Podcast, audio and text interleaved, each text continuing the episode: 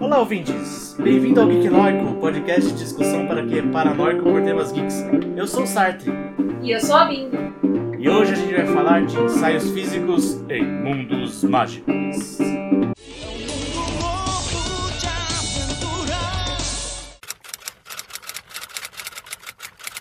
Oi, aqui é o editor. É, eu sei, eu comecei cedo dessa vez. Esse é o nosso primeiro episódio de 2021 e vamos começar com o pé direito.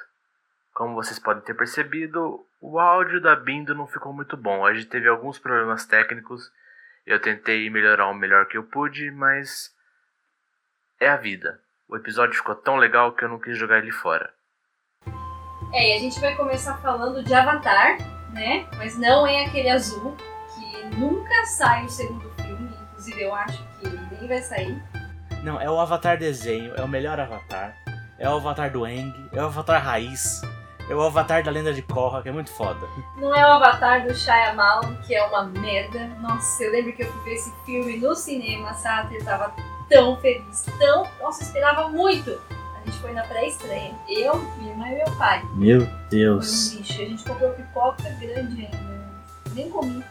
Eu também, eu também não fui na estreia, mas eu assisti no cinema. É, foi uma experiência decepcionante. Faltou muita coisa, assim, pra chegar lá. Eu acho que ele nem tentou chegar lá, né? Parece. É, eu, na verdade, o filme todo dava pra corrigir com uma fala. Baseado em Avatar, a lenda de Aang.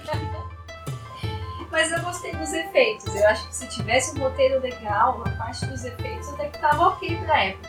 Sim, a parte de efeito tava muito boa. Esse episódio, na minha opinião, é a alma do Geek. A gente vai pegar um monte de mundo fantástico e vai tentar explicar a física e como é que a gente acha que é que funciona a sociedade nessas condições fantásticas de cada mundo. É, porque se nada der certo, e se no futuro a gente puder escolher um universo fictício pra viver, a gente já sabe qual vai ser o melhor. É, e tá, essa oportunidade tá acabando, porque recentemente a DC acabou com o multiverso.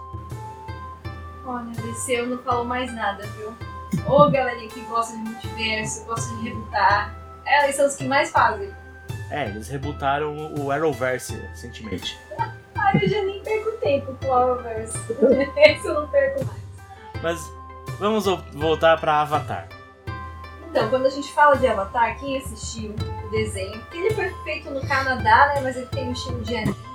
Ele é feito, foi feito no Canadá, tem esse estilo anime, e ele foi feito por dois criadores que, que seguem uma, uma filosofia de vida zen budista. Que é inclusive o que a gente tá buscando seguir, mas não sabe. É? Não sei, pensei em começar agora. No More Churrasco?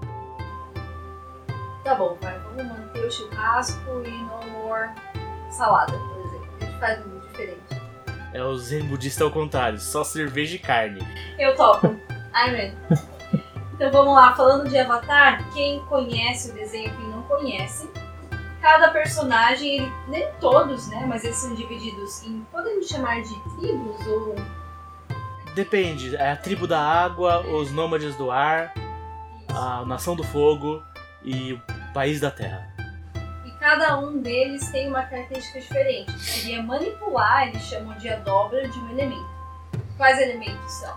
É, inicialmente a gente vai falar dos elementos base, água, fogo, terra e ar. E coração. Não. Não. A gente tem que colocar fora. Não. Não. É, depois você tem as, sub- as chamadas subdobras. Aqueles que dobram ar conseguem dobrar som e podem ir para o mundo espiritual. Aqueles que dobram água conseguem dobrar sangue, mas também conseguem domar espíritos, então tem uma leve ligação. Aqueles que conseguem dobrar terra conseguem dobrar metal e algumas vezes conseguem dobrar lava o que é estranho, na verdade não é estranho, porque a gente vai discutir isso mais pra frente. E aqueles que dobram fogo dobram energia em geral e conseguem dobrar eletricidade. Inclusive é um dos mais legais, na minha opinião. Ah, eu, eu sempre, eu, eu sempre gosto da dobra do ar. Eu acho que ela é muito overpower. Ah, porque o Eng também deixa tudo melhor, né? é ruim. Mas mais pra frente você vê o vilão que dobra ar. O vilão que dobra ar é o mais foda. No videogame seria tipo o último vilão, assim, o chefão pra você derrotar, eu acho. É, ele voa e ele tira o ar dos seus pulmões. Pronto, Mano, é acabou. louco. Eu sempre pensava assim, nossa, se eu tivesse um poder, tipo da Jean Grey, sabe? Eu ia usar pra tirar todos os cravos do meu nariz. Tipo, dobra dos cravos. Dobra dos cravos. A gente acha interessante como é que o mundo, o mundo e a sociedade convivem com pessoas que podem fazer dobra. Ah, No começo, a gente tem. é, do- na primeira temporada, na verdade, a primeira fase da série da Avatar, que é a Lenda de Aang, a gente tem uma sociedade quase feudal. Né? Você tem o, grande senhor do fogo, você tem duas grandes tribos da água, um país, mas é, é um reinado, né? O reino da terra. É, você tem os nômades do ar, come- eles começam como é, monges, mas eles são extintos. E você tem uma sociedade muito básica. E a gente primeiro tem que entender o que é cada dobra. Não assim, ah, beleza, ele dobra a terra. Toph, a Toph, uma das personagens mais legais, é capaz de dobrar a terra. Mas o que que é dobrar a terra? Não é dobrar a terra pra fazer um montinho e jogar no seu colega, não. Porque a dobra, ela é- eu acho, eu considero muito interessante a Avatar porque é bem plástico. Não é só terra, não é só água, não é só fogo. São coisas que se relacionam com terra, com água etc. Né? Então, por exemplo, a terra tem toda uma questão de movimentos e uma questão física em volta disso, né? Sim, tanto que uma das falas da, da Toph é que dobrar metal é difícil porque o ferro e o metal é teimoso. É muito legal isso. Tem uma- um outro fator que a gente tem que considerar. As dobras podem ser consideradas, por exemplo, dobra de estados da matéria. Por exemplo, fogo é plasma, é um estado da matéria. Ar é, va- é estado gasoso da matéria. Água, se, vo- se você considerar que, é, que o, a dobra de água não dobra água em estado gasoso, mas dobra vapor, então a água dobra o estado líquido da matéria e a Terra dobraria o estado sólido. Só que não dá pra você aplicar diretamente isso porque tem o cara que dobra lava. E o cara que dobra lava, ele é dobrador de terra que dobra uma matéria em estado líquido. Aí a dobradora de água dobra gelo, que é uma matéria em estado sólido. Então, você pode até pensar que é essa ideia, estados da matéria, mas não se aplica. Eu acho que vai muito. Ai, eu acho da relação de poder que eles colocam em cada dobra. Como você coloca que o diário é meio overpower, eu acho que tem sentido pra isso no roteiro. Eu não acho que seria, sabe, uma lógica muito do universo, assim. Porque não dá pra. Eu, pelo menos, eu consigo criar uma lógica só, seja baseada nos estados da matéria, a gente viu que não rola. Mas eu não consigo ver uma outra que, sabe, que todas as dobras se encaixem. Não, eu acho que não tem, porque é muito restritivo ou então fica, você fica desbalanceado. Pensar que dobra de água, você dobra H2O, você não pode, por exemplo, dobrar óleo ou álcool. Dobra de cachaça. Válido. Então, ela consegue, ah, eles dobram sangue, eles dobram a água que está no sangue. Eles dobram algas. Eles dobram a alga que a, a água que está nas algas. Dobrar terra não é, não é um é, não é dobrar um elemento só. Você pode dobrar pedra, você pode dobrar barro, você pode dobrar areia. Tudo é terra. Poeira, talvez. Dobra poeira, é, sujeira. É complicado. A dobra de fogo é a mais consistente. É plasma. É. Plasma em, é, em um certo estado ele é fogo e em outro estado ele forma um raio, né? Se você tá colocando energia né, nele na forma de calor, você tem fogo.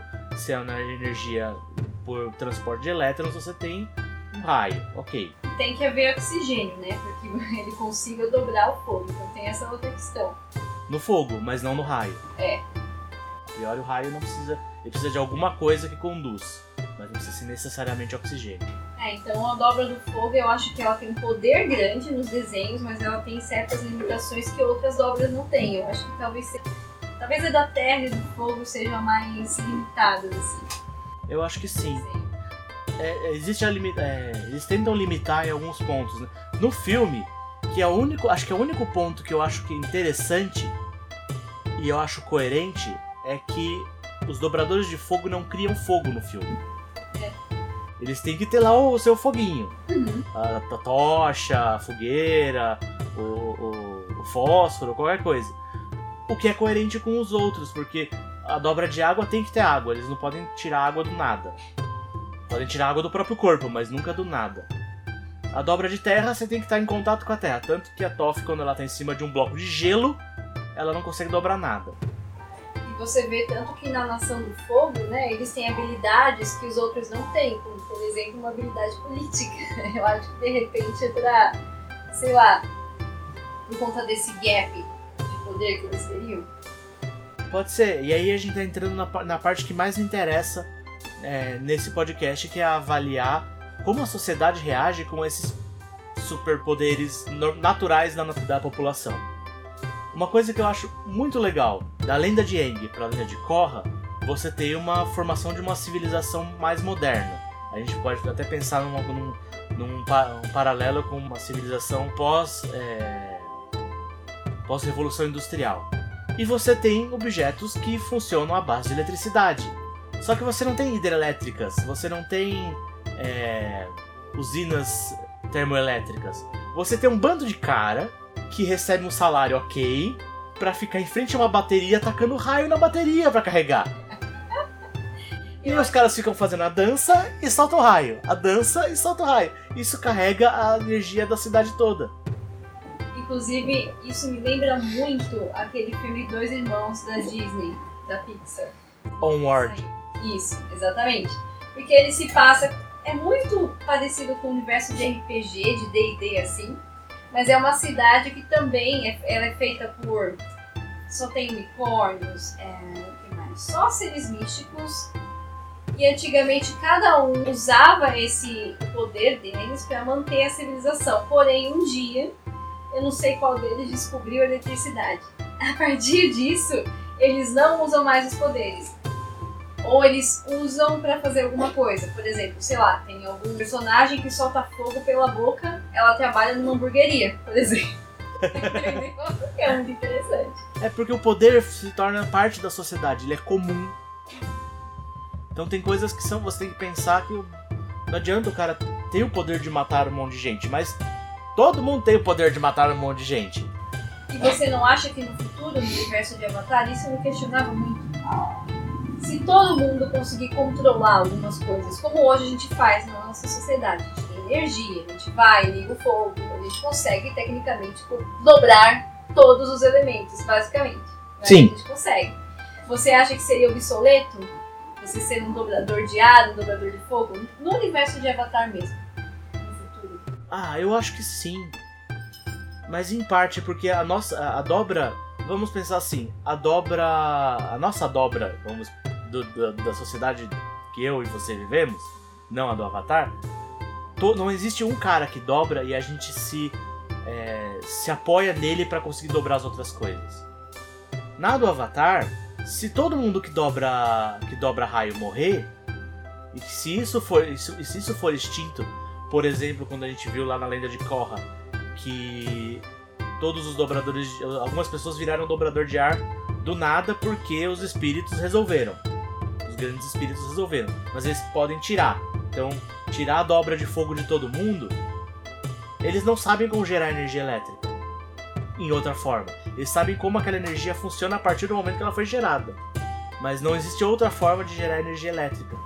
Mas será que eles não poderiam aprender a fazer isso? E a partir do momento seria mais barato você já construir um sistema para gerar energia do que pagar um cara para fazer isso, ou vários. Então, eu concordo com você numa sociedade como a nossa que a gente tem que galgar cada coisa. Mas pra eles, o, o cara que gera energia é algo natural. E é algo barato. Então, não tem porquê. É que nem. é- eu tava fazendo uma discussão parecida com um amigo meu que tava querendo fazer uma máquina que faz fotossíntese. Por que, que ele queria uma máquina que faz fotossíntese? Porque ele queria que a gente produzisse o próprio, nosso próprio oxigênio, que pudesse é, é, absorver carbono do ar e que que a gente pudesse fazer isso em grande escala para limpar o ar do nosso gás carbônico. Isso é tão caro e tão difícil, e tem uma coisa que faz tão bem que se chama planta, que a gente não tem investimento, não tem por que pensar nisso A não ser que toda a planta na Terra morresse. Sim.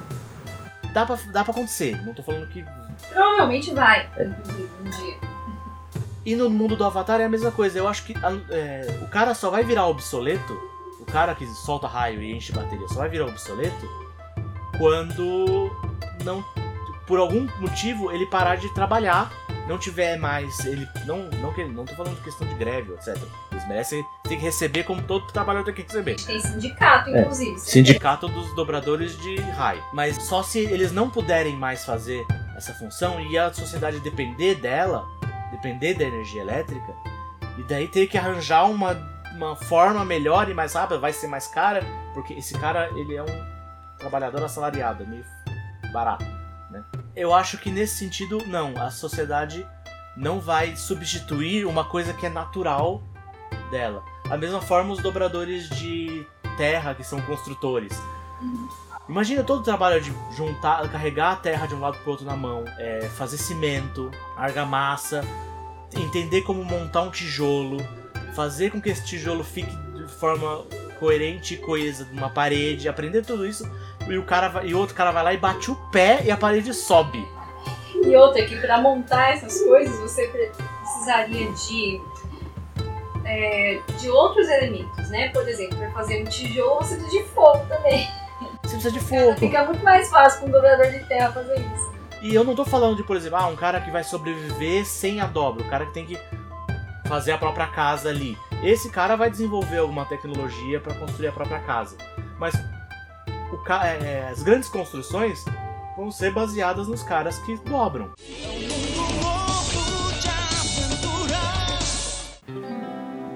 Eu acho que isso que você colocou em relação a uma sociedade não criar coisas de que ela já tem, que tá funcionando certo, pra quê, né? Não teria sentido.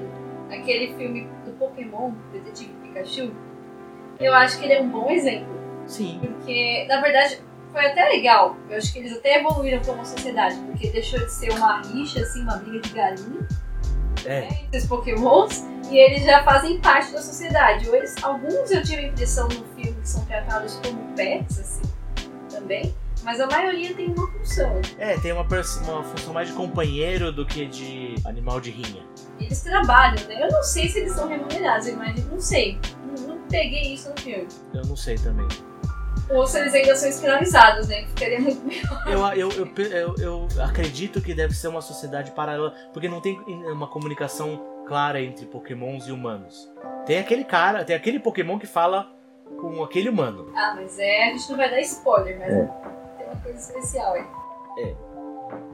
Que é bizarro. né? Mas tudo bem. É, nesse- só nesse caso, fora esse caso, os pokémons não conseguem se comunicar claramente com os humanos, mas eles vivem em sociedade junto. E você, para mim é muito claro que existe uma sociedade de pokémons e uma sociedade de humanos vivendo intercalada. Então, se tem algum de- um trabalho para pagamento, Pokémon trabalha para outro para ganhar alguma coisa de outro Pokémon e vira ali uma sociedade dentro dos Pokémons. É quase um feudalismo, uma coisa assim, mais ou menos. Falando nessa ideia de comensalismo entre humanos e um bicho, o melhor exemplo de um mundo fantástico, agora saindo de Avatar, é Fronteiras do Universo. Aquele teve aquele filme antigo, antigo, mas aquele filme, Uns 10 anos, não tem? ah, então não é antigo. Sou eu de novo. O filme A Bússola de Ouro veio em 2007, então agora em 2021 são 14 anos, não 10. É, é um filme velhinho. Aquele filme um pouco mais velho, A Bússola de Ouro, baseado no livro do Philip Pullman, Da trilogia, né? da trilogia que nunca saiu. e agora saiu na, é, pela HBO a série His Dark Materials, que também é baseada na trilogia, conta uma sociedade muito diferente. E é legal que ela conversa com a nossa sociedade também, porque é igual DC, Multiverse! Eu vou colocar um, eu vou colocar um efeito de eco aqui, de novo. Multiverse! Verse, verse, verse.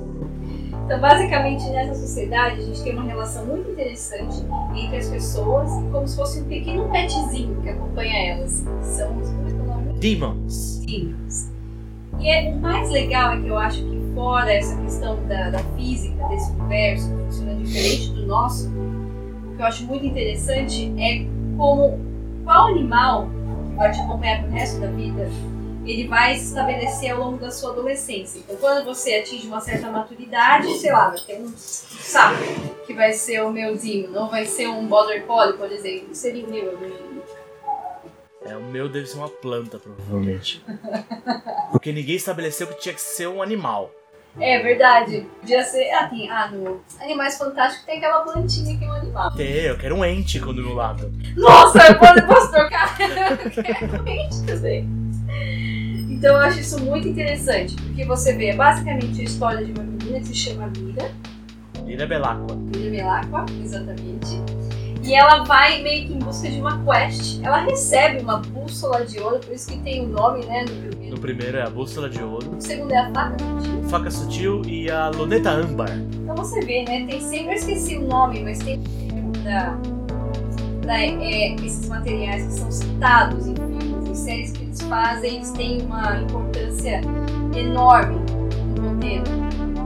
Não sei, eu vou, É vou, colocar, vou procurar e colocar o excerto agora. Eu procurei pra caramba e eu acho que o que a Bindo quis dizer é um MacGuffin. É um termo usado para um, um objeto que é muito importante na narrativa, mas nem sempre tem uma função bem estabelecida. No caso de A Bússola de Ouro, ele tem uma função, mas isso depende de autor para autor. Então, basicamente, ela foi uma menina criada pelo tio, eu tô fazendo aspas aqui. Ela foi financiada pelo tio e foi criada numa universidade. Isso, então, gente, ela nem pagou mensalidade, a menina mandou bem. É, não, também ela não estudou, mas tudo bem. Ah, mas já tava lá, né? Ela, de- ela teve umas aulas ali, tipo, ela era o, o- pessoal que fazia pedagogia ia fazer estágio com ela, porque além de tudo ela era uma péssima aluna.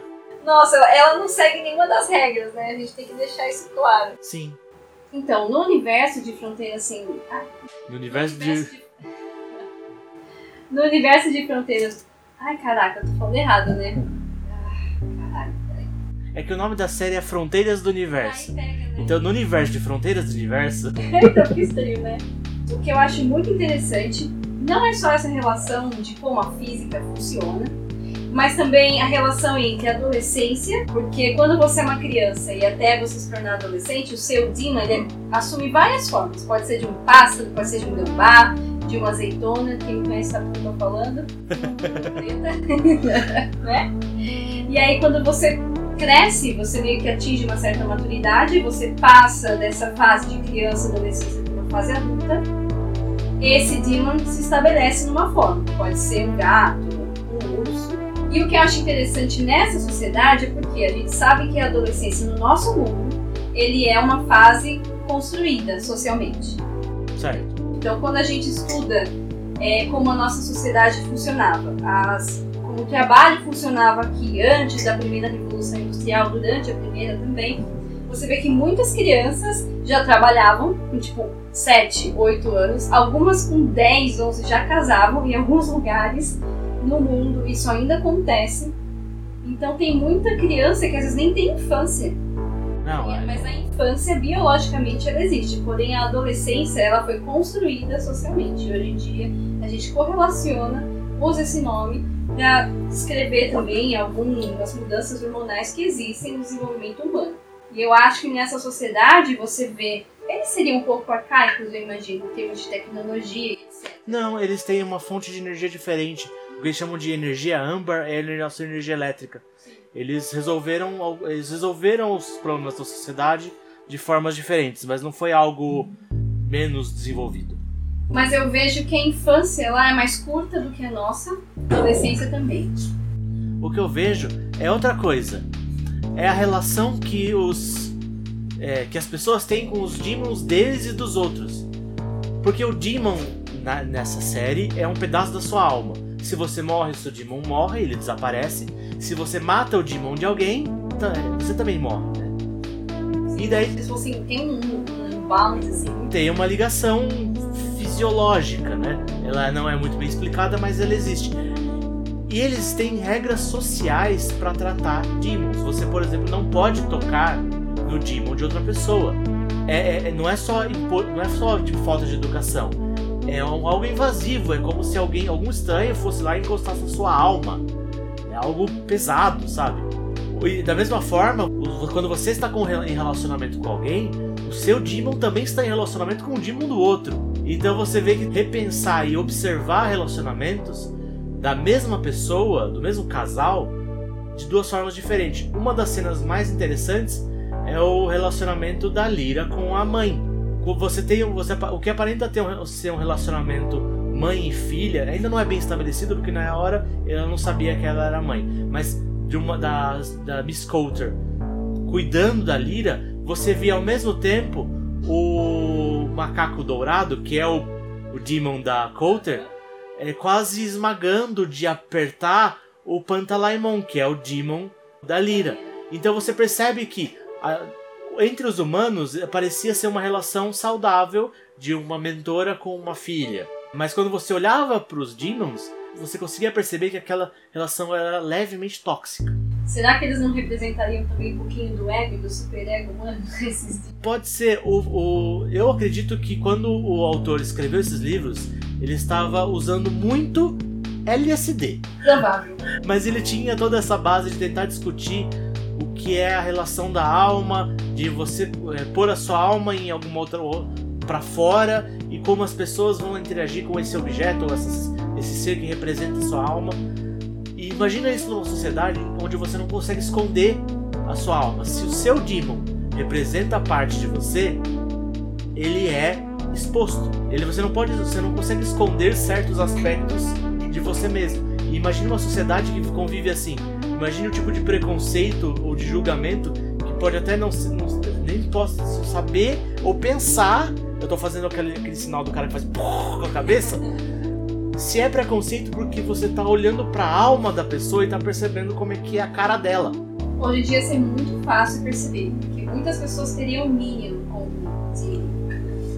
É, isso é verdade. Ou então pequenas formiguinhas que andam na mesma direção. Um monte de boi, assim. Só um monte de boi.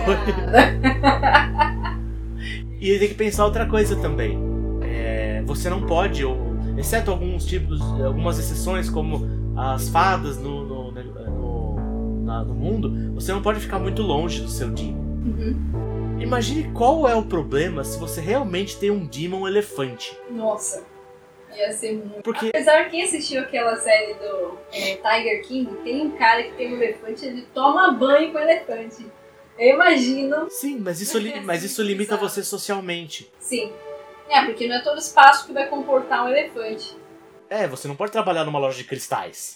Não. E... Não, dá pra, não dá pra trabalhar, sei lá, num parque aquático. Ia ser complicado também. Imagine você trabalhar no parque aquático e você ter um camelo. Nossa, muito legal. eu ia muito tentar se eu tivesse um camelo. Ou pior, assim, imagine se o seu Demon é de fato um animal aquático, um peixe. Sim. E aí você tem que ir andando com aquário. Debaixo do braço. Ou igual aquele tem... Umbrella Academy. Será que aquele cara que tem um peixe dentro do aquário, o personagem? É, não, ele não. Ele ele é o peixe, né? É muito legal. Aí eu fico pensando num paralelo com o nosso mundo. Existem certas personalidades que são de fato é, possíveis de você se encaixar numa, numa situação social? Eu acho, eu acho que não. Para mim, é, é, a nossa elasticidade como pessoa impede isso. Eu, eu posso naturalmente ser o que eu quiser ser. Agora, nesse mundo, não. Eu não posso. Tem certas coisas que o, a forma da minha alma, do meu demon, impedem. E o mais legal de tudo é que nesse mundo você tem portais que vão pro nosso mundo. E daí a gente percebe que no nosso mundo os nossos demons existem, mas eles vivem dentro da gente.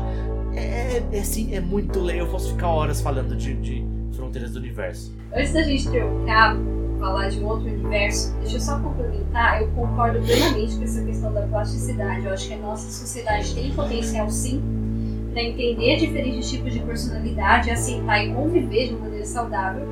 Porém, o maior problema é que eu acho que os estereótipos e preconceitos eles acabam vindo muito à frente de qualquer entendimento de personalidade. Porque tem pessoas que elas têm problemas de personalidade, e aí pode ser um sociopata, alguma coisa do gênero, E isso realmente é uma personalidade que fica difícil de se encaixar, é uma coisa, é uma questão patológica mesmo. Nesse caso, a nossa sociedade também deveria saber lidar com isso. Sim. Tem maneiras, não digo que a cura, mas existe um tratamento, tem como você lidar. Pré-julga tanto que nem tem como. Isso que é legal no livro, porque você acaba vendo como funciona ao mesmo tempo. Como uma pessoa tem que se encaixar naquela sociedade, porque ou de repente ela tem uma personalidade que não pode ser exposta por conta de um plano, alguma coisa, É. ou realmente ela não seria aceita. E o Demon acaba demonstrando isso.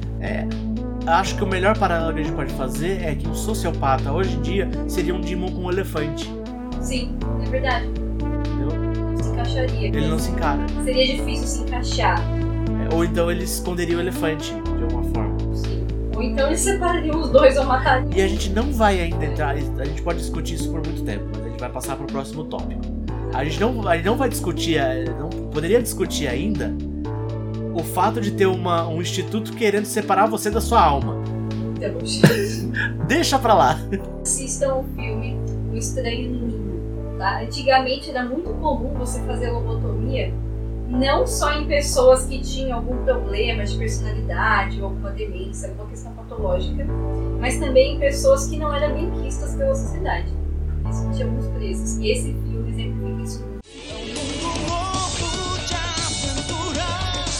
O próximo mundo que a gente vai falar é o mundo querido por muita gente hoje em dia. Tem filme, tem livro, tem jogo de. jogo Lego. Se tem jogo Lego é que ganhou. Eu vou dar uma dica, hein?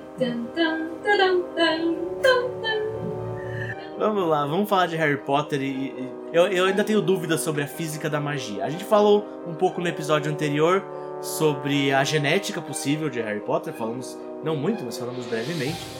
Agora, o que eu não entendo é como é que essa sociedade convive uma com a outra. A sociedade dos não, mar, não magos, que eu agora tô adotando depois do filme do, do Scamander, eu adoto não magos porque eu acho trouxa um termo muito pejorativo. Concordo. Então eu acho muito, concordo com você que é estranho, porque, cara, o Voldemort, vai, vou falar o nome dele porque ele já foi derrotado, não vai aparecer aqui, eu acho que tá tranquilo, ele vai em Jinx, né? então quando ele volta lá no filme do Harry Potter, lá no quarto filme, aí os Comensais da Morte também voltam, no livro é mais claro, você vê que eles atacam os lugares em Londres, por exemplo. Sim, Os trouxas, perdão, os não magos, Não magos. os não magos, eles não veem exatamente o que está fazendo, mas eles sofrem as consequências disso. Então, realmente, como que, que universo é esse? Que barreira é essa que impede que um não mago veja um mago ou tenha acesso a esse? Ou vice-versa? A pergunta que eu fiz pra, pra Bindo a- da última vez que a gente pensou nesse podcast é: dá pra ver Hogwarts no Google Maps? Eu já procurei. Então, no mundo mágico, ele tá ali fisicamente, é, um, é o que a gente chama no, no, no RPG de um Pocket Universe, tem pequenas bolhas universais ali dentro, e a gente vai falar de multiverso, mas não precisa. As partes mágicas, as, as cidades mágicas, as vilas onde tem magia, elas são isoladas fisicamente ou tem só uma magia que bloqueia? Olha, seguindo a lógica assim, dos livros e do universo, eu imagino que seja bem calcado em magia. Eu acho que eu, eu acredito que seja muito parecido com o Pocket Universe. É. Porque são coisas muito grandes que aparecem, torneios enormes, que eu acho que é muito forçado falar que eles usaram uma magia que impede os não mágicos de chegar perto. Ah, eu, eu já acho que teria um pouquinho de magia sim. E eu também penso quanto é unfair, quanto injusto é o fato de existirem muitas regras para os não bruxos terem acesso e agora os, os bruxos e magos, tipo, livremente, faz o que quiser. Sabe? É, eles falam que eles fazem o que quiser porque toda vez que eles saíram a público, teve uma chacina e morreu um monte de gente. Por isso eles não saem a público. Mas a priori eles são mais poderosos. É, mas eles têm uma tendência muito elitista também. E essa ideia de raça pura é muito forte, né? Pelo menos em Hogwarts, né? pelo menos na, na Inglaterra. A gente não sabe bem como ela, como o mundo se, como os magos e não magos se interagem em outros países. A gente tem a ideia, a gente sabe que tem escolas de magia em outros países, tem até no Brasil, parece interessante, mas a gente não sabe como é que é essa interação, muito bem descrita. Eu sei um pouco da escola que fica lá na. Acho que na África do Sul. É no continente africano, se não me engano, na África do Sul. que eles não usam nem varinha pra fazer as magias. Porque eles têm uma relação tão grande com a natureza, com ao redor ali, que eles entendem a magia como se fosse a força do Star Wars, sabe? Sim, e a gente já vai falar de Star Wars. Como se todo mundo pudesse ter magia. Alguma coisa assim. É bem mais aberto, eu acho. Mas, mas eles têm a, a divisão de magos e não magos. Ele tem as divisões sim, mas parece que ela é bem mais, pelo que eu li, ela é bem mais aceito você não ser um mago e saber que eles existem. Entendeu? Entendi. Porque, por exemplo, a família da Hermione, eu sempre me perguntei, os pais sabiam, mas será que os tios, os primos sabiam? Eu imagino que não. Imagine aquele almoço de família. A gente sempre volta no almoço de família. Então, a Hermione tá numa escola. Ah, ela tá aprendendo o quê? Hum, é. É, então, é difícil explicar, viu, mãe? E a sociedade do Harry Potter tem uma coisa muito segregacionista histórica. Você pode até pensar que, ah, tem uma segregação porque teve alguns conflitos, mas eles não têm compartilhamento de informações. Os bruxos não usam eletricidade. Ponto. A eletricidade tá lá, ela, ela, ela aparece nos, nos filmes, ela aparece no livro, mas eles não usam. Eles não usam técnicas modernas de medicina. Mo- Modernas que eu quero dizer, não mágicas. Quando o pai do Ron é atacado, ele resolve usar medicina trouxa, que é o termo que ele usa. E daí todo mundo fica horrorizado porque ele foi costurado, ele foi tomar, teve que tomar antibiótico, que pra gente é, o cara teve, beleza. Comum, né? É, ele foi mordido por um bicho, vai ter que tomar aí uma vacina, um soro, Pra evitar infecções, etc. É. Toma antibiótico. toma antibiótico. Aí você tem a resposta imunológica aí, você vai ter uma febre, você vai passar mal um pouquinho, mas você volta. Pra eles era um absurdo que a gente era um bando de açougueiro. Então não é só ser superior, eles não têm, é, eles se destacam da do que é mágico, do que não é mágico. Então eles não sabem direito como mexer na eletricidade, por que, que tem aqueles dois buracos no meio da, da de todas as paredes da uma casa e a pessoa fica enfiando palitinho de metal nos, nos buracos, entendeu? Tanto eles não sabem mexer com isso que o Dumbledore tem aquele device dele pra ficar puxando luzinha. Tá puxando luzinha. Você tem que ter uma disciplina na, na escola que é cultura trouxa. É. E eu acho o termo muito, muito pejorativo, né? Mas, ó, vamos falar a verdade. A J.K., ela é uma pessoa bem preconceituosa. Porque, por exemplo, eu não sei se você viu, mas ela fez algumas observações em relação às pessoas trans. Sim, eu vi. Que, ah, não, você tem que ser ou menino ou menina, não tem, sabe? É, eu fiquei sabendo, mas. É, não foi muito legal. E para pra pensar, ela não explica muito bem essas coisas, que nem a questão da homossexualidade. Ela falava que o Dumbledore era e pronto, acabou. Mas ela falou no final, depois que todos os livros tinham sido lançados. E aí a galera fica especulando, criando teorias. Não, porque aqui, em tal, sei lá, página, parágrafo tal, dá a entender que ele realmente era. Ou seja, tem muitos leques aí que eu acho que, bom, ela como escritora fez muito bem, porque ela vendeu pra cacete. Sim.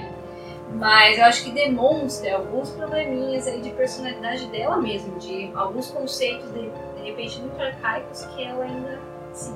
É, se a gente se basear no empirismo e observar esse mundo que ela criou a partir do que ela escreveu, sim.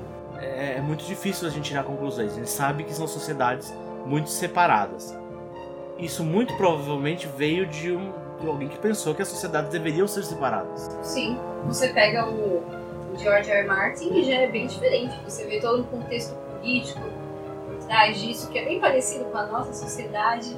É, eu a- Harry Potter muito voltado um, um modelo social antigo que já deveria ter sido. Em compensação, o Martin pensa muito que tudo, tudo gira em torno de sexo. É. Aí ele encontra em HBO, tipo, casal perfeito. Casal perfeito. Aí a gente vai de um blockbuster pra outro.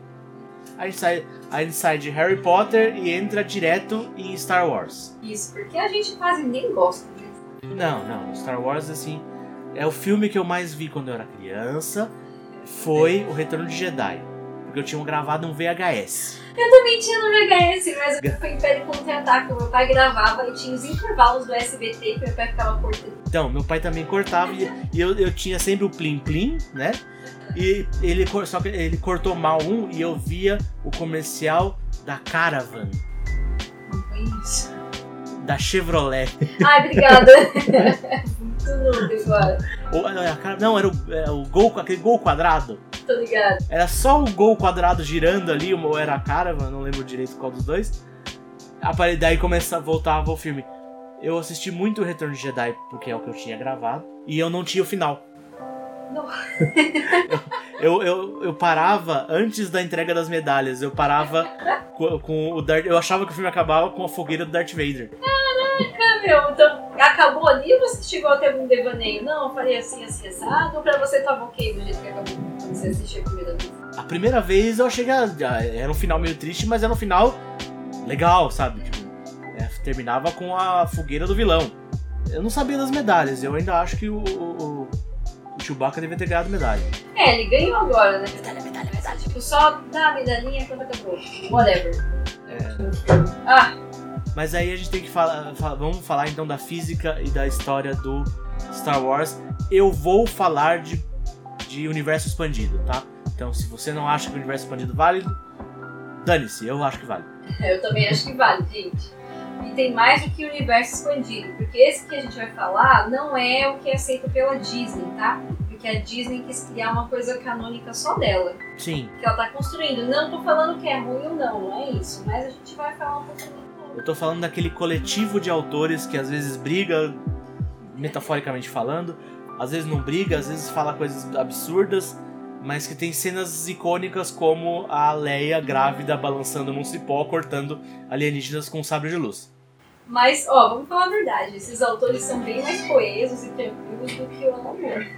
Sim, eu acho que o, o melhor referencial, principalmente da, da República Antiga, e a gente tá falando da época que o Conselho Jedi existia forte, é o, é o jogo The Old Republic. Hum, esse eu não joguei. Ele é muito legal, ele é gratuito, é um MMORPG. A parte paga dele são só coisas pra você jogar mais rápido ou ganhar mais poder, mas a história.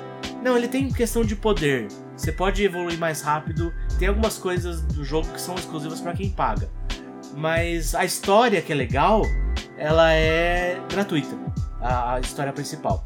O que você consegue pagando? Você consegue direito a um apartamento e você pode montar The Sims. Você pode construir sua nave. Tem alguma, tem batalha de nave não é, é, não é gratuito. Você tem que, você tem direito a uma batalha por mês, uma coisa assim. É pouquinho. Mas é, a história é legal e você pode explorar vários aspectos da República Velha, né? Quando os Jedi estavam no auge, os Sith estavam no auge também e tava uma briga louca. Mas a física que eu quero falar é a física de que Star Wars não é ficção científica. É um mundo fantástico. Olha, até uma ópera. Como é que tem um termo pra isso? Uma ópera. Uma ópera científica. Uma ópera, ópera cyberpunk moderna. Não, acho que é dessa ópera científica. Porque ele tem mesmo um. Assim, o roteiro dele é basicamente a jornada do herói. Mas a forma como é conduzido parece muito de uma ópera mesmo. Sim. Mas o que eu quero dizer é que ele não é ficção científica porque ele não se baseia numa física. Pra mim, ficção científica é a nossa física, a física do nosso mundo, com pequenas modificações para que você possa fazer devaneios sobre essas modificações. Star Trek, assim. Tipo Star Trek. Battlestar Galactica, eu acho que. Eu não sei, eu considero uma ficção científica. Eu também considero, mas é um passo a mais. É, Agora, Star Wars, ela tem um- uma estética e uma, e, e uma mecânica muito mais parecida com um filme medieval. sim. É, você tem uma religião muito forte, então fala-se sobre é, a força como uma entidade. Você não consegue simplesmente ligar de um planeta para outro, assim como no medieval você não conseguia se comunicar de uma cidade para outra. Sim, você tem limites. Tem limites, né? Você não você consegue, é, você tem que ter uma forma de chegar de um lado a outro. Não é instantâneo, não é um mundo reduzido, é uma coisa mais parecida com uma viagem de faroeste às vezes. Não, Realmente, é bem faroeste. Se, se você lê o filme. Se você lê o filme. Se você lê o livro do, é, do Obi-Wan, é uma história faroeste da, daqueles faroestes italianos. E se, bom, o George Lucas, ele curtia muito os filmes japoneses, ele gosta muito daquele dos Sete Samurais. Inclusive, o Star Wars foi baseado nesse filme. A Sim. ideia dele. E os Sete Samurais é tipo uma versão de faroeste, só que com samurais, que é tipo, quatro horas de filme, né? Mas é um filme muito foda. Sim, é verdade. Recomendamos. Muito. E na verdade, o Jedi e o Sith, eles têm uma origem interessante, né? Não sabe? Sim, eles são. é, tudo. Vamos falar do- da origem no, no universo Star Wars. Uhum. Tem uma raça que já foi extinta quando você fala de Old Republic, já foi extinta quando você fala de Jedi, que são os Hakata. Esses caras eles sabiam fazer uma coisa muito bem: o Hyperdrive. Uhum. Já ouviram falar, gente? Tá até. E é o mesmo, não mudou, a tecnologia não evoluiu. Inclusive, se você pensar em evolução tecnológica no Star Wars, não tem. As naves é tudo caindo peda aos pedaços. Nossa, é tudo. Você pega até os filmes novos, vai, pra galera que tem. não lê os livros, etc. Você vê que as naves mais fodidas são sempre as antigas. São antigas, são tipo as, as frotas antigas dos Droths, que tem lá super raio, que não sei aonde. É, é- não é que eles foram construídos novos, novas super máquinas. Vamos desconsiderar os últimos três filmes. Não foram construídas novas super máquinas, são máquinas que foram achadas, anciões, anciãs que foram achadas, né? Os Hakata, eles fizeram os. Eles, eles sabem como montar Hyperdrive, eles entendem a ciência disso.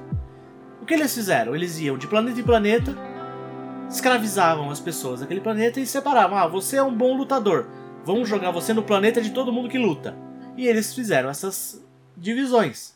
Ah, vocês vão ser os. Vocês são bons em plantar. Beleza, coloca você no planeta onde tudo é fértil.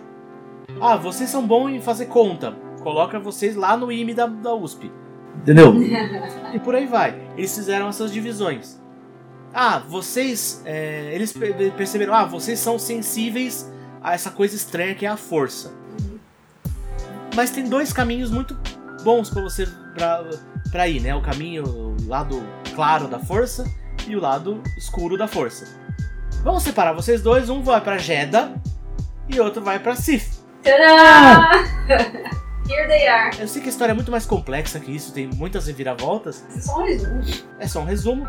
E daí, no final das contas, os o pessoal de Jeddah consegue, é, junto com os, os entram, fazem uma revolta, o pessoal de Jeddah também ajuda, e eles exterminam os Hakata e acabam com a, com a colonização dessa espécie. Acontece que depois disso, todo mundo fica, e aí, o que a gente faz? Porque os Hakata tinham a, o Hyperdrive e ninguém mais tinha. Então todas essas sociedades criadas pelos Hakata ficaram isoladas. E aí elas tiveram uma evolução, uma evolução darwinianamente falando, separada. Você tem aquele lugar onde tinha um monte de guerreiro, virou Mandalo é, Mandalória, Ai, que a série é muito legal. Mandaloriano, que é um bando de espartano louco com, com foguete laser. É, mas com uma armadura muito mais legal, né?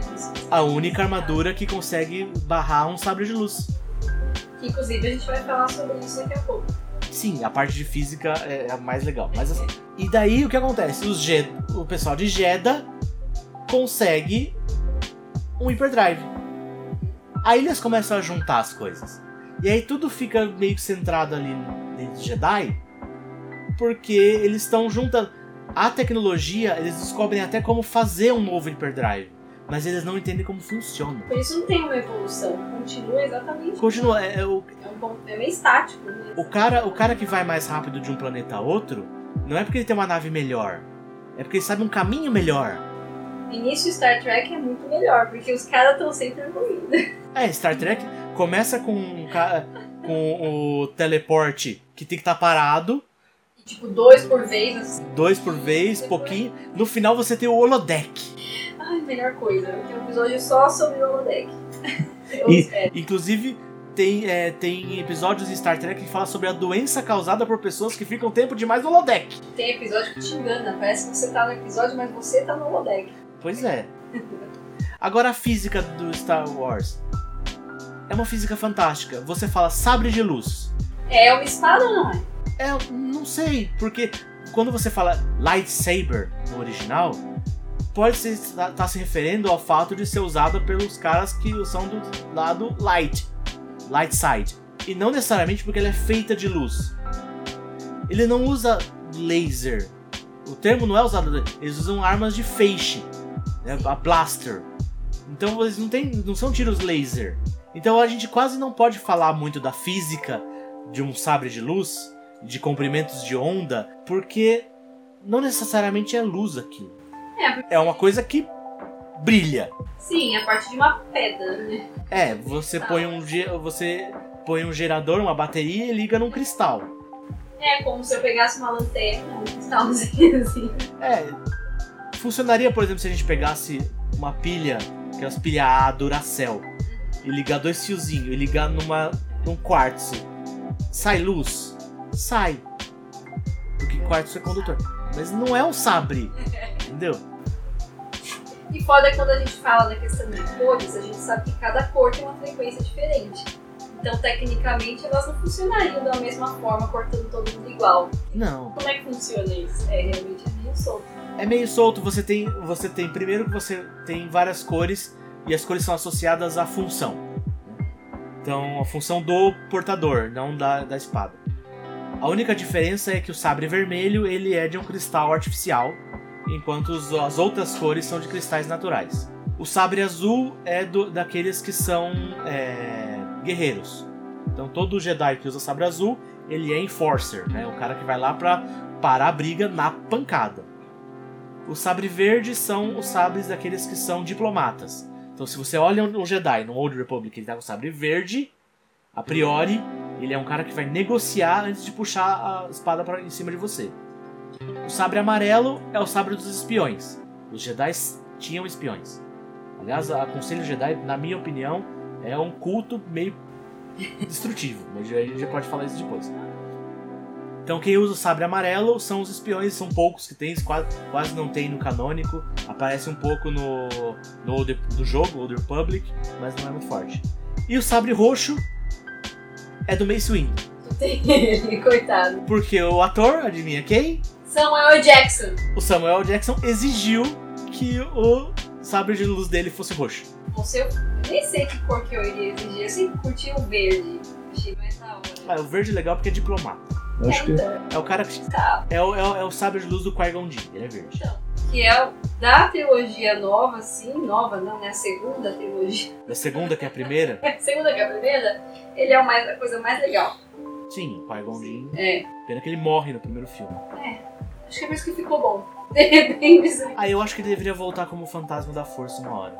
ele aparece, né, no desenho do do- Ah, sim, mas acho que nos filmes ele deveria. É que o, o Liam Neeson também não tava afim. Ah, mas não é que ficou bom, velho.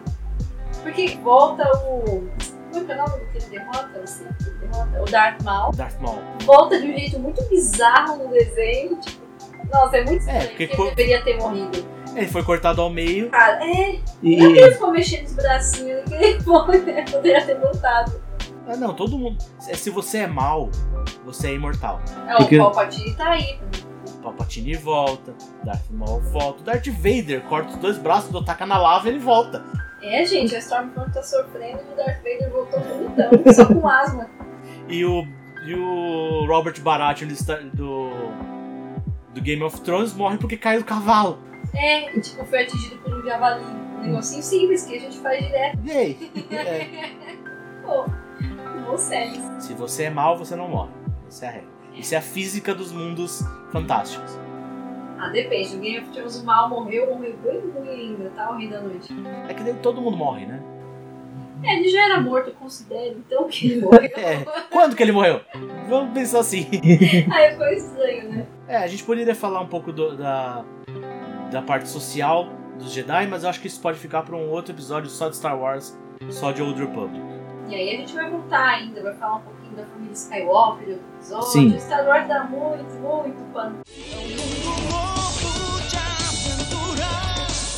Tem um outro universo também, que atualmente ele tá bem alta, que é o universo de The Witcher. O bruxeiro. Eu gosto. O bruxeiro. Fica maravilhoso. É. Português de Portugal? Não, eu, ai, um vídeo eu vi a galera traduzir pensando como que seria The Witcher.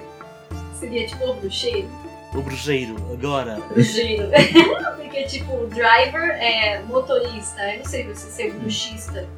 Depende. O bruxista, né? Nem toda profissão no inglês tem um R no final. né? é, não. Então você vê que lá no universo de The Witcher, por exemplo, a gente também tem algumas leis da física que seguem sei lá o que, que é meio bizarro. Né? É, é tudo, é tudo tá embaixo do grande guarda-chuva da magia, né? Sim. Por exemplo, tem aquelas bruxas, né? Como é o nome da personagem mesmo? principal? Yennefer? A Yennefer. Ela é tipo overpower, assim, no, eu acho que até no jogo ela chega a ser um pouco mais. Eu não sei, eu, eu acabei não jogando esse jogo ainda. Ah, Eu não joguei, mas eu vi, tipo, vídeos, essas coisas, porque eu gostei da personagem depois da série, aí eu fui atrás. Ah, sim. Mas, por exemplo, tem no universo, para você ter algumas funções diferentes, você tem, sei lá, alguma energia diferente que você tem que emanar e falar, não, você serve pra ser uma bruxa, ou você vai ser um Witcher, entendeu? Alguma coisa assim. É, o Witcher, ele é um cara que ele é um, é, ele é um mutante, né? Sim, mas nem todo mundo sobrevivia a isso. É. Nem todos que foram testados para virarem esse mutante nesse universo sobreviveram. Sim, porque é muito difícil. Então eles pegavam um monte de criança pra treinar pra ser o The Witcher, por exemplo, e poucas continuavam. Então tem uma questão de você ter alguma energia, alguma coisa. Inclusive, na série dá a entender que a mãe dele era uma bruxa, tipo, igual a Yennefer, exemplo. ah, isso Não sei exatamente como é nos quadrinhos, isso é verdade. No jogo. É, no jogo. Bem no livro, porque é baseado no livro. É, o livro também nunca li. O livro, ele, ele se passa em tempos diferentes. O livro é mais parecido com a série, o jogo é mais pra frente. É, o jogo é mais moderno, né? Eu acredito mais mais antigo, mais medieval. Na, na cronologia. Mas voltando para Yennefer, por exemplo. Então, na verdade, para você conseguir, é, é muito interessante, porque eles fazem um levantamento de pessoas que podem ou não se tornar bruxas, assim. Vão para uma escola, que é, não é bem um Hogwarts, eu acho que é mais. Não sei, talvez peça mais uma, uma faculdade mesmo, uma coisa assim, não é tão mágico. High School Magic. High School Magic de The Witcher, né? Só que sem música, sem Troy, sem nada. E aí eles começam um treinamento, é um treinamento meio estranho, porque ele não envolve muito você controlar poderes, eu não sei como são os jogos isso, esse treinamento, não faço a ideia. Porém, na série eu vi que falta, parece uma coisa muito mais instintiva. Você consegue porque você nasceu para aquilo.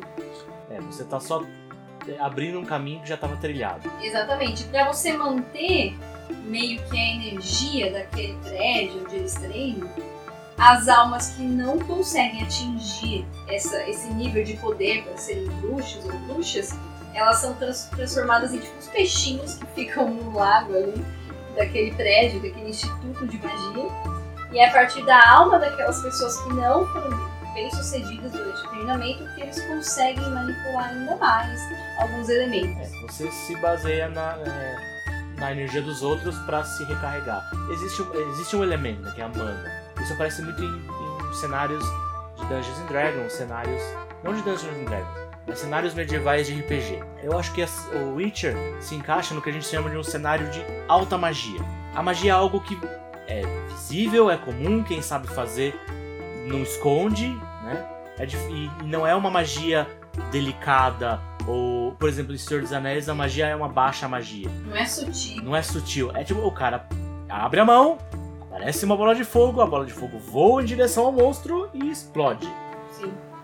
E é diferente, não tô falando de cria- com criaturas mágicas, porque o Senhor dos Anéis tem criaturas mágicas, criaturas fantásticas. O The Witcher, ele tem, é, tem essas criaturas fantásticas, mas tem uma magia mais exposta.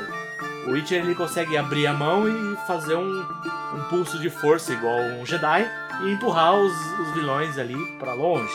É que no Senhor dos Anéis, na verdade, a Terra-média é o grande personagem, né? Então o foco não são os personagens. Por isso que os poderes de alguns acaba sendo um pouco sutil. Até quando você lê o Silmarillion, tem até, né, tem umas batalhas, tem umas coisas mais overpower, mas é curto mesmo assim. Porque a filosofia tá toda por trás de como a Terra-média surgiu, quais são as leis que regem, é, não, só, não, não só as leis físicas, mas também a política da Terra-média, isso é bem interessante, mas é tudo relacionado com a Terra-média em si. Em The Witcher, não. Em The Witcher eu vejo que os personagens são mais expostos, eles são os principais mesmo, não o universo em si. É, eu concordo. Eu gosto quando você tá falando em The Witcher dessa história da. Tem a magia que ela é, é natural, mas você tem os rituais também. São escritos e são. funcionam ou não funcionam. E tem a magia levista, você vê a, a, a luz saindo.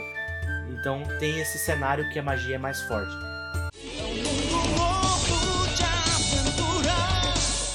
Outra coisa que eu acho interessante, daí eu vou mudar um pouco o cenário para Faerun, que é o cenário que eu queria mais discutir sobre esses, esses cenários de alta magia, que é o conceito de ter um deus que ele é observável. Você não, não é aquela coisa, ah, eu vou rezar pra Deus porque eu acho que ele vai me ouvir, eu nunca vi, eu não sei a cara. Do... Não, Deus tá lá. Você olha pro céu e ele está ali. Você pode conversar com um avatar dele. Ele pode querer. Te... Se ele está te ignorando, não é um caminho tortuoso. Ele está te ignorando, né? Não tá afim hoje. Não tá afim. E Deus é um posto. É uma, é uma função. Quase um presidente. É, exato, é, é mais ou menos isso. Se você tá fazendo uma plantação e você reza pra Bindo, e todo mundo que tá fazendo uma plantação reza pra Bindo, a Bindo vai virar a deusa da plantação, porque tá todo mundo dando poder pra ela. Isso é muito interessante porque lembra um pouquinho é, o universo dos deuses americanos. A diferença é que no, no Deus Americanos, se alguém para de. Você nasce por, porque alguém rezou pra você. E se você e as, as pessoas param de rezar pra você, você morre. Nesse ponto, um Deus é, ele tem a, a sua mortalidade, seu nascimento e sua mortalidade na fé das pessoas. Em Faeron, se, você- se as pessoas param de rezar pra você, você só perde poder e volta a ser uma pessoa normal. É que nos deuses americanos não é exatamente assim. Por exemplo, é a internet. Vamos supor, no livro não tem o deus da internet, mas na série tem. Tem. Então a internet é uma coisa que existe, as pessoas começam a usar muito, idolatram, né? acaba virando né, um deus mesmo. É. E aí meio existe uma personificação da internet. Sim. Vamos supor que depois surge o deus do TikTok, um exemplo. E ele tá mais poderoso do que Deus da internet. Ele não vai sumir, mas o poder dele diminui. Sim. É essa a questão. Eles ainda convivem, eles existem, vão conviver normalmente na sociedade. Inclusive eles se camuflam, né? Não necessariamente você vai saber quem é quem, mas eles estão ali. Sim, mas eu, eu acho que o meu ponto é a origem. O deus da internet não existia, não era, um- existia como, como pessoa antes da internet. Ele foi, ele surgiu porque a internet surge. Sim, mas eles não morrem por não existirem tantos seguidores quanto antigamente. Não, é, mas eu tô falando quando eles são esquecidos. Ah, mas eles ainda existem. E é por isso que o, o livro acontece. A história ela começa assim: são os deuses antigos. Tem até. Ai, como é que é o nome do pai do Thor mesmo? Odin? Odin, exatamente. Então eles querem voltar a terem esses seguidores, esses fiéis, porque ninguém mais lembra da mitologia nórdica, mitologia grega, whatever. É, mas eles são lembrados. Tanto que tem, o, tem a morte de um deus. Mas é porque eles ficam mais fracos. Eles ficam fracos a ponto. Aquele, aquele deus elefante, ele perde todos os seguidores e as pessoas esquecem que ele existiu. Não, sim, mas não é que. Ah, não é tão assim, tipo, sabe? Pega e morre assim. Não, não é pega e morre. Não, eu concordo. Não é algo assim, morreu! ei!" é tipo. Ele vai sendo esquecido. E daí ele vai ficando cada vez mais fraco, mais fraco, mais fraco, até que ele não tem força pra nada. E daí até um ponto que as pessoas esquecem que ele existiu um dia. E daí sim essa existência é apagada, porque ele como.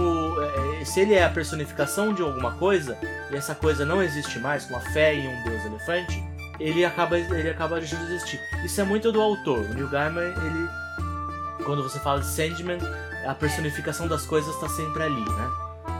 Quando eu tô falando de Faerun, é, não é a- o deus da, da plantação, deus da agronomia, ele não é uma pessoa que nasceu deus da agronomia e quando a agronomia acabar, ele vai, é, ele vai deixar de existir aos poucos. Ele era uma pessoa antes, ele ganhou o posto de deus da agronomia porque as pessoas, quando estavam plantando, estavam rezando pra ele. E ele pode perder esse posto. Ele pode, se ele morrer, o posto vai pra outra pessoa. Então, ele pode, inclusive, ter um monte de gente é, é, rezando pra ele, que apareceu como Grunch, o deus, o deus dos orcs. Tinha um monte de gente rezando pra ele. Só que foi lá um outro deus e matou ele. E daí, o- daí os, os, orcs começaram a rezar pra outro cara, porque o que eles rezavam morreu. É, não funciona mais, vamos partir pro próximo.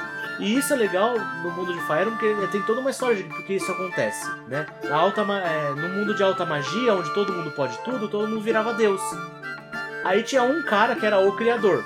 E ele falou assim: Não, você é Deus, você quer ser Deus? Então o seu poder é. Se as pessoas rezam pra você, você tem poder. Se as pessoas não rezarem pra você, você não tem poder. Então, ser Deus em Faeron é política. E será que em Faena a gente pode trocar de posto? Tipo, do deus da agronomia eu posso um dia virar o deus da água. Sim, se você, por exemplo, pega um posto que eles chamam um portfólio, que eles chamam, muito genérico, por exemplo, você é o deus dos elfos. Tem um monte de deus dos elfos, mas você é o deus dos elfos da lua. Os deuses dos elfos da lua começam a ficar fracos, daí só que daí eles, eles começam a conviver com os, deus, os elfos do sol, os elfos do sol começam a, a- a adotar a sua religião, e daí você é, começa a receber reza dos elfos do sol, dos elfos da lua, e agora você é o elfo do sol e da lua, entendeu? Depende, se você convencer alguém a, a rezar pra você, você ganha ganha um portfólio novo. E você pode inclusive combater poder a poder com alguém que já tem esse portfólio. Ó, você é o deus da, você é o deus do sol? Então eu também quero ser o deus do sol. E não é um, e não é um fight, de- pode ser um fight de eu vou lá bater em você, mas pode ser tipo, olha, toda vez que você pedir sol eu te dou. O deus do sol. Gente, é campanha política, né? Falando, se você votar em mim, É, re- reza pra mim. Reza pra mim.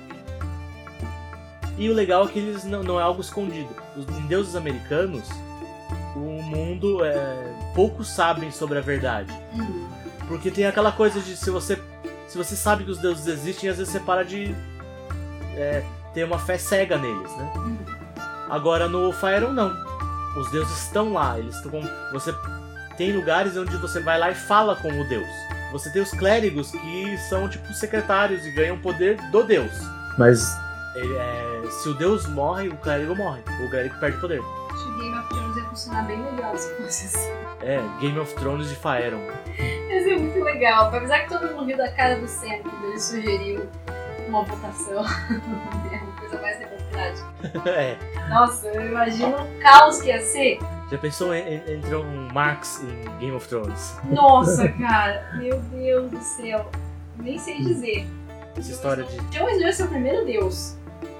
Jon Snow ser A galera, tipo, paga no foco. É, não, ele, ele tem um Jesus vibe, né? Tem. Nossa, Voltei dos mortos depois de três dias. sou humildão. Quero continuar aqui comendo gelo. É, Boa. ma- matei o monarca. Ah, tchau, gente. Eu fiz pelo bem de todo mundo. É, é bem Deus mesmo, né?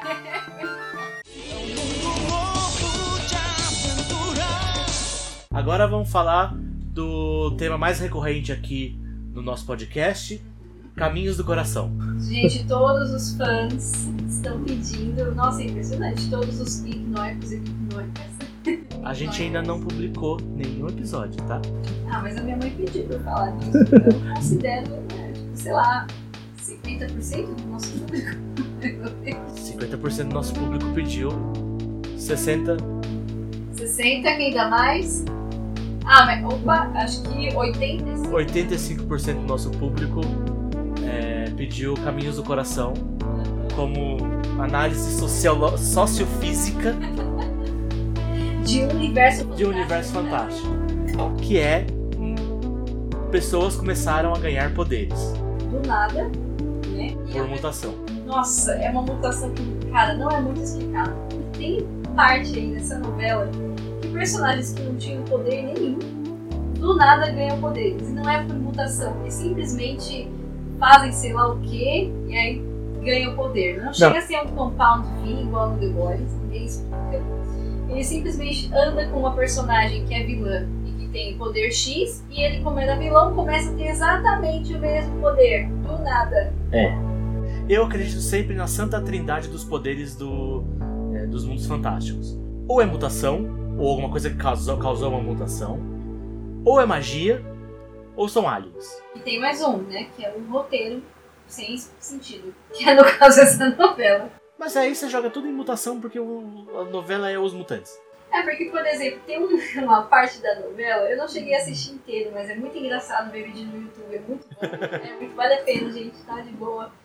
Na hora do almoço aí, durante o home office. dá uma olhada. Tem uma parte que eles fazem. É uma referência a, a uma das histórias do X-Men que eles vão para um universo paralelo cheio de dinossauros. Inclusive no desenho antigo eles mostram, né? No Evolution também. Sim, eles vão pra Terra Primordial.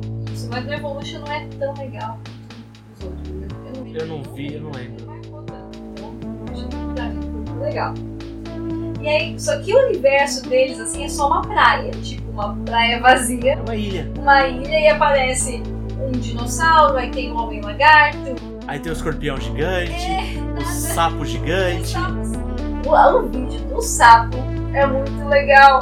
Que a menina que é uma mutante, tipo Jean Grey, fala: Seu sapão, você é muito feio, seu sapão. é totalmente um diálogo de mutante. Se eu fosse uma mutante e tivesse poderes, a primeira coisa que eu falar do sapo gigante é seu sapão.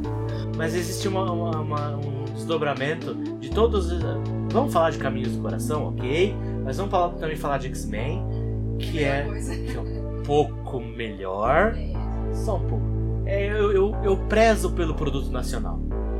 Ai, tá bom, vai, vou prezar também. eu prezo pra que ele acabe, se for. É que existe, é, um- é uma sociedade como a nossa que surgiu do nada. Esse é o ponto, é do nada.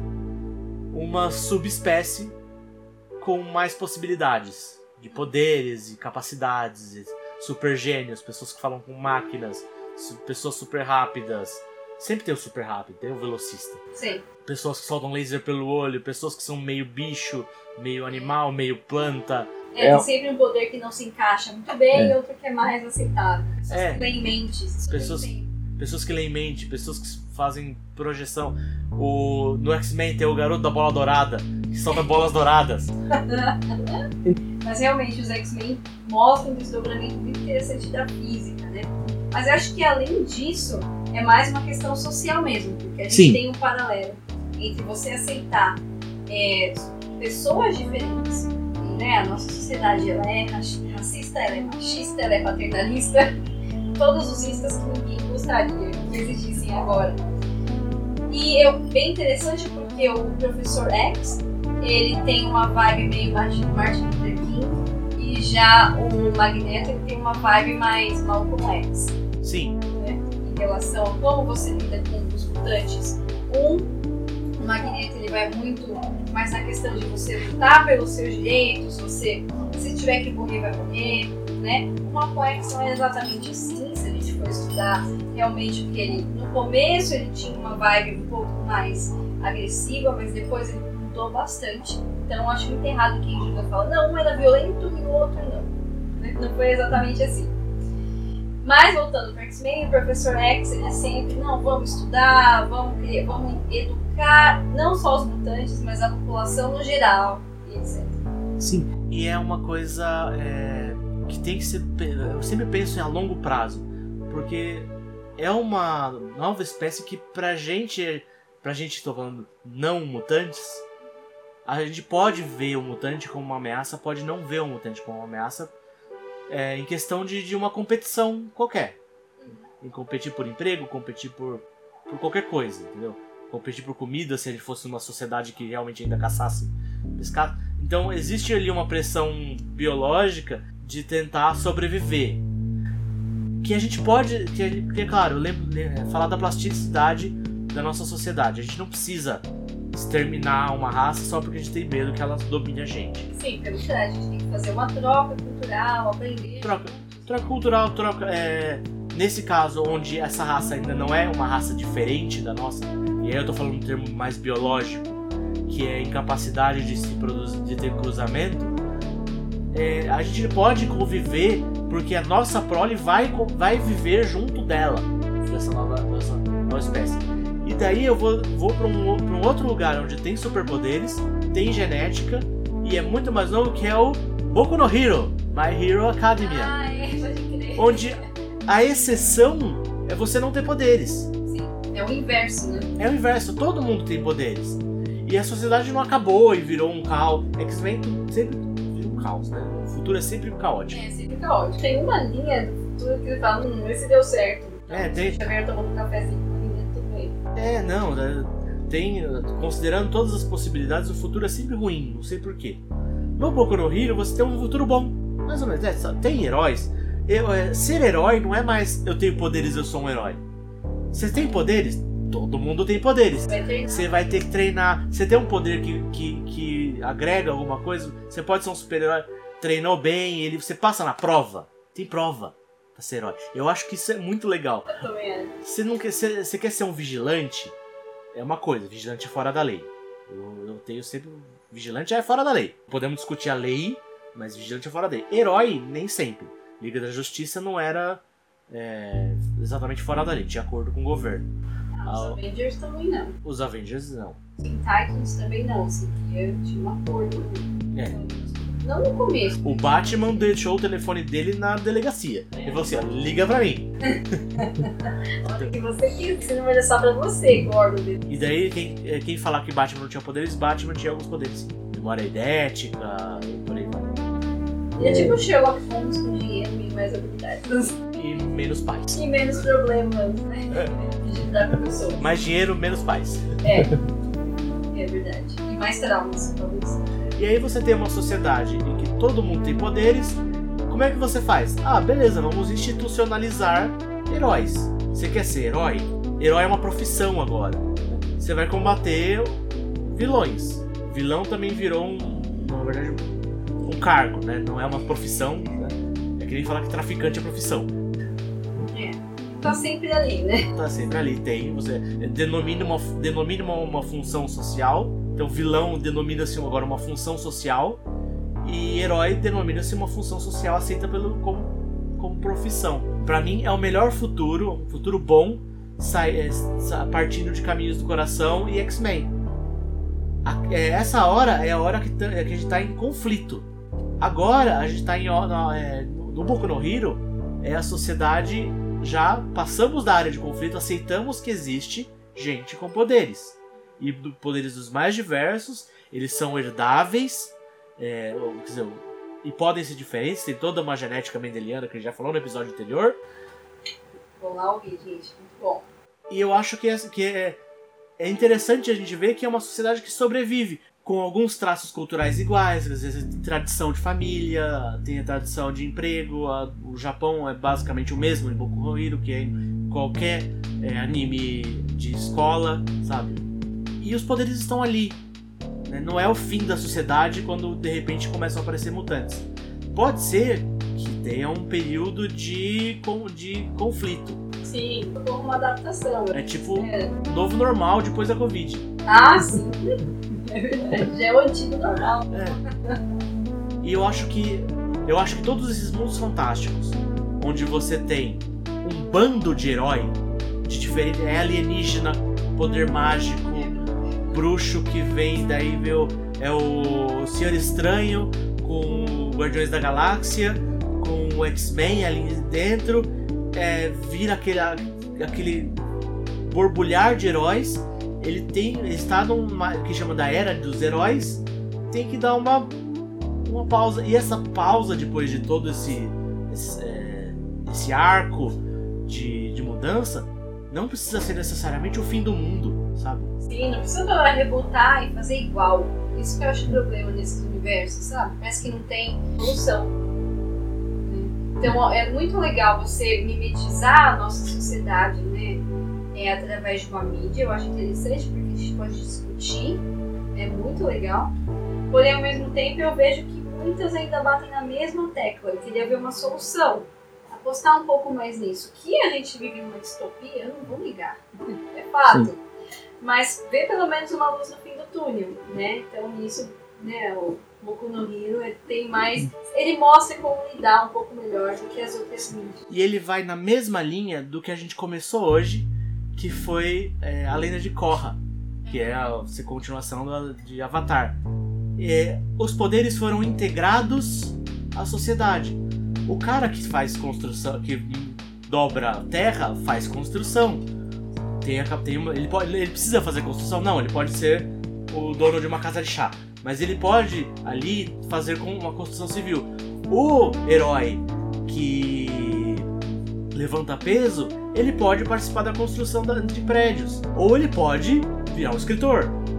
Então ele pode. Os poderes dele são integrados à sociedade como uma capacidade qualquer. A mesma forma que eu e a Binda temos a capacidade de falar em público, porque a gente é professor, É, isso aí. é, ou não, a minha, a minha incapacidade de dançar.